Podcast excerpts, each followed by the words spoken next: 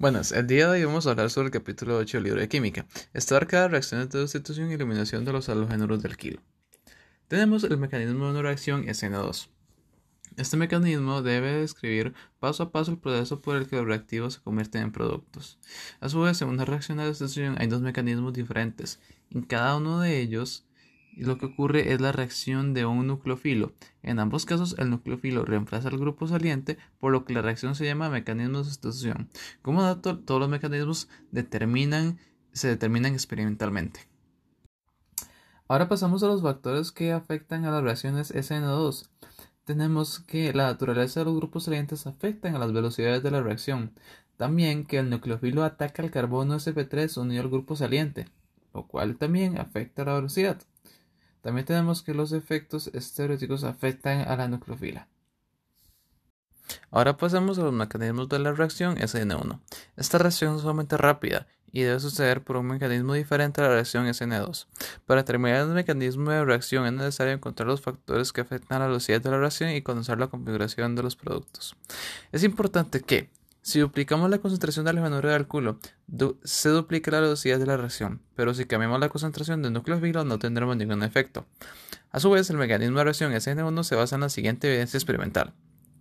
1. La ecuación de la velocidad muestra que la velocidad de la reacción depende solo de la concentración del halogénuro de alquilo. 2. Solamente los halogénuros de alquilo terciarios dan reacciones SN1 con nucleófilos pobres. Y por último 3. La reacción de sustitución del halogénuro de alquilo en el que el halogénuro está unido a un centro simétrico forma dos estereoisómeros. A su vez, tenemos los mecanismos de reacción de una reacción SN1. Como número 1 tenemos que en la primera etapa se rompe el enlace carbono-carbono y el par de electrones previamente compartidos se queda en el halogénuro. 2. En la segunda etapa el nucleófilo reacciona rápidamente con el carbocatión para formar alcohol protonado. Y 3. Que el producto, un alcohol, quede en su forma protonada o neutra, depende del pH de la disolución. Ahora pasemos a los factores que afectan a estas reacciones, a las SN1. El grupo saliente, igual que anteriormente, afecta a esta reacción. La etapa determinante de la reacción SN1 es la formación de un carbocatión. Dos factores que afectan a la velocidad serían la facilidad con la que se disocia el grupo saliente y la estabilidad del carbocatión que se forma. Ahora, Comparemos ambas reacciones, la SN1 y la SN2. Es fácil decir que si un halogénuro de alquilo va a dar una reacción SN1 o SN2. Basta con mirar su estructura. Si el halogénuro de alquilo es un halogénuro de metilo o halogénuro de alquilo primario o secundario, dará una reacción SN2. Si por el contrario es un halogénuro de alquilo terciario, dará una reacción SN1. Ahora pasemos a las reacciones de eliminación de halogénuros de alquilo. En una reacción de eliminación hay dos átomos o grupos que se separan de la molécula reactiva. Existen dos reacciones de eliminación, la reacción de eliminación E2 y la reacción de eliminación E1. Ahora, hablemos de los productos de una reacción de eliminación. En una reacción de eliminación se arranca un hidrógeno de un carbón beta.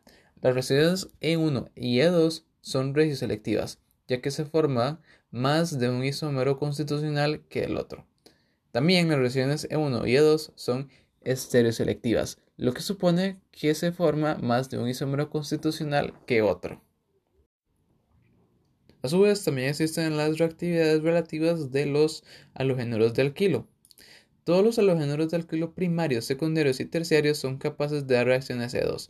Solo los halogénuros de alquilo terciarios pueden dar reacciones E1. Por lo general, la eliminación de un halogénuro de alquilo terciario conduce a un alqueno más sustituido que la eliminación de uno secundario, y esta a su vez a la eliminación de uno primario. Por último, pero no menos importante, tenemos el efecto de los solventes. Estos modifican la polaridad del disolvente, lo cual afecta a la velocidad de la mayor parte de las reacciones químicas. Y depende solo de si el reactivo que participa en la etapa determinante de la velocidad es una especie cargada o no.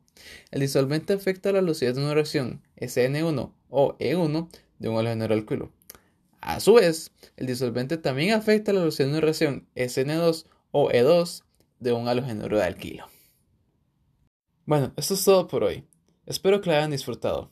Nos vemos hasta la próxima.